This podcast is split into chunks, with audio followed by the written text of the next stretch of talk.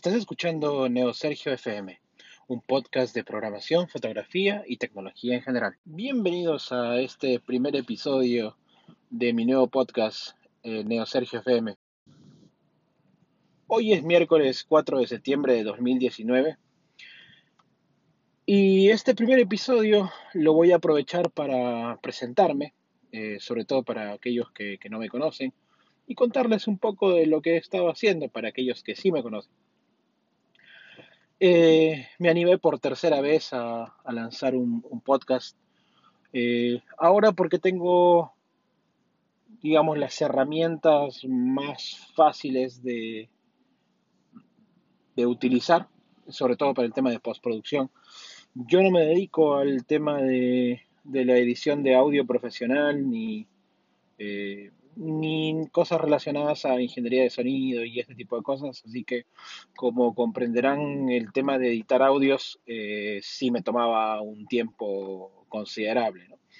Entonces, eh, por esa y otras razones, ya no pude continuar con mis dos anteriores podcasts. Eh, pero esta vez es diferente porque em, he estado probando últimamente algunas herramientas eh, que incluso se pueden instalar en, un smartphone. Y la verdad que es una maravilla el poder utilizar eh, la tecnología para editar rápidamente audios, para armar podcasts, publicarlos y demás. Lo que antes tomaba cierto tiempo, involucraba inversión y sobre todo uno que lo hace de manera eh, como entretenimiento, como hobby, la verdad que es a veces uno no tiene los, eh, el tiempo ni los recursos necesarios como para poder dedicarle a esto mucho más. Sin embargo, creo que ahora va a ser muy diferente. Eh, y bueno, ya lo voy a ir, lo voy ir viendo y, bueno, conforme va pasando los episodios vamos a ir eh, recorriendo el camino juntos, por así decirlo. bueno, para quienes no me conocen, mi nombre es Sergio Infante me dedico al desarrollo de software desde hace muchos años. Eh, arranqué por el 2001 con algunas cosas, eh, digamos, esporádicas mientras cursaba la universidad. Eh, obviamente antes de ello ya había tenido acercamiento con la programación en la escuela. afortunadamente, y digo afortunadamente porque eh, no todos los, niños de, las escuelas tienen esa oportunidad de poder interactuar con un lenguaje de programación a tan corta edad, eh, si la memoria no me falla, mi primer lenguaje de programación fue Turbo Pascal. Eh, y eso fue, o Pascal en este caso, eso fue en el año 93, así que por ahí más o menos van sacando eh, sacando el cálculo de cuántos años tengo. Eh, y bueno, yo estaba en la, en la primaria, era bastante pequeño, eh, tendría ocho años más o menos. y así que desde el primer momento en que me acerqué a la programación, ese entonces era simplemente para escribir algo en pantalla y colocarlo en determinada posición X y Y, eh, o ponerle colores o algunas, eh, algunas condicionales simples, ¿no? De, tomar decisiones, por ejemplo, si, si voy a tomar desayuno, eh, qué voy a tomar de desayuno, y si tomo esto, luego aquello, y si no tomo eso, entonces vamos por otro camino, en fin, ese tipo de cosas. Y la verdad que los profesores que tuve en el colegio tuvieron esa flexibilidad de, poder este, dejarnos ser creativos con, con la tecnología, ¿no? Entonces, desde ahí me apasionó mucho. Eh, y bueno, fui eh, avanzando en, eh, en esa, llamémoslo así, carrera.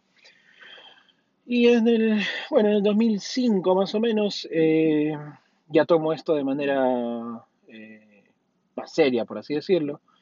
Em, y empiezo a, buscar vivir de esto, ¿no? Eh, conseguir un salario, eh, al menos tener algún, algún trabajo formal, ¿no? Eh, lo digo de esa manera porque yo arranqué en el mundo freelance, así que buscaba siempre proyectos nuevos, clientes nuevos. Yo mismo buscaba mi propio trabajo en lugar de trabajar en una consultora ver otras cosas. Entonces, eh, eso me llevó al mundo open source.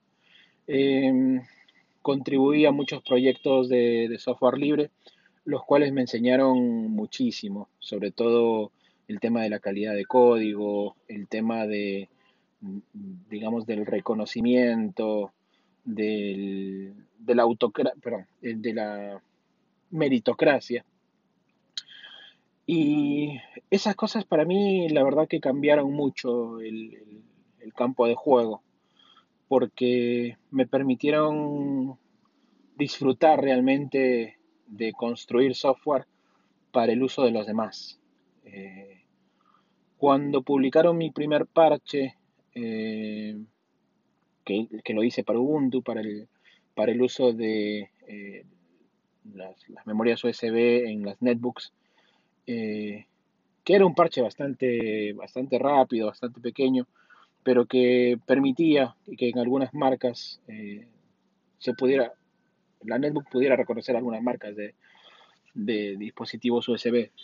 Entonces, eh, cuando vi el parche publicado, cuando me di cuenta que, salió ese parche en una distribución, eh, me puse a pensar ¿no? que eh, esa pequeña porción de código que, que realicé en ese momento ahora está disponible en el mundo y lo usan miles y miles de personas sin darse cuenta, obviamente, quiénes son los autores, ¿no? Eh, eh, digamos, el usuario, no, el usuario promedio en general no, no busca quién lo ha desarrollado, sino que simplemente usa el software.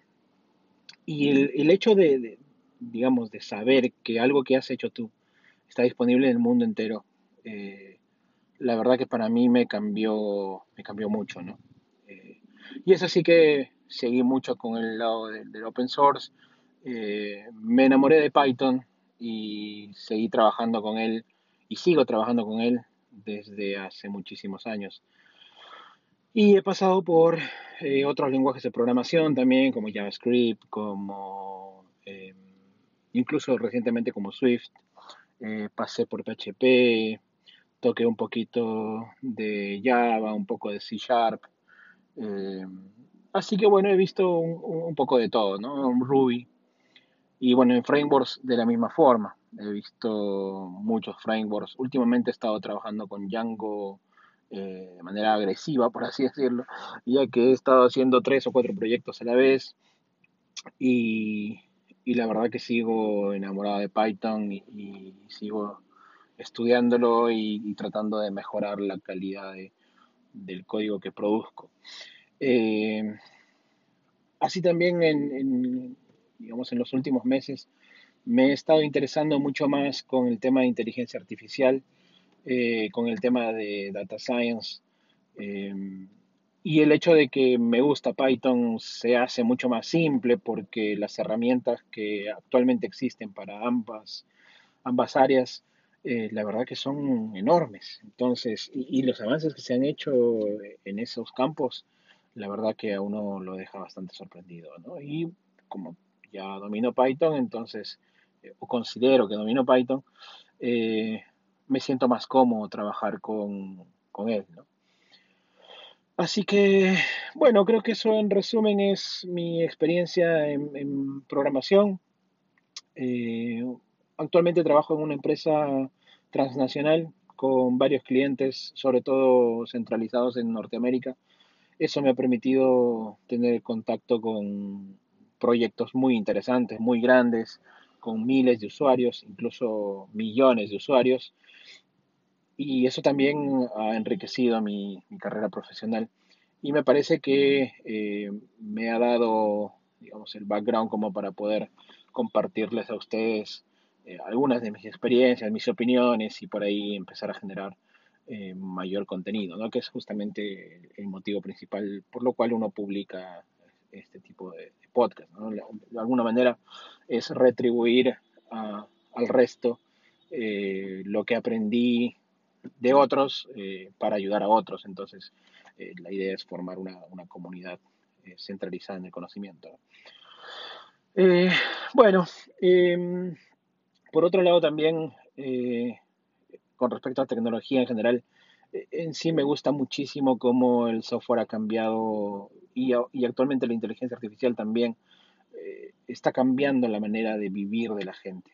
Eh, hace algunos años eh, uno no, pensaría que sería tan fácil pedir, por ejemplo, un taxi en la calle. el tipo de plataformas tipo Uber, por ejemplo, cambió completamente el modo de, cómo el, flujo de, de, tomar un taxi de, y de ir de un lugar a otro cambió. Eh, y ahora, digamos, hay, hay, otras cosas que también han nacido a, a través de plataformas de ese mismo tipo. ¿no? Eh, y en fin, es solo un ejemplo. Eh, con respecto a inteligencia artificial, hay muchas, muchas áreas que se han mejorado, sobre todo áreas relacionadas a medicina, por ejemplo, que a mí me, fascina muchísimo cómo es que ha habido un, avance muy notorio, ¿no? Eh, por ejemplo, enfermedades que antes, eh, digamos, tomaba cierto tiempo ser diagnosticadas, ahora con la inteligencia artificial permite eh, reconocer ciertos patrones en los síntomas, ciertos patrones en los resultados eh, en los resultados médicos y eso permite adelantarse a los diagnósticos.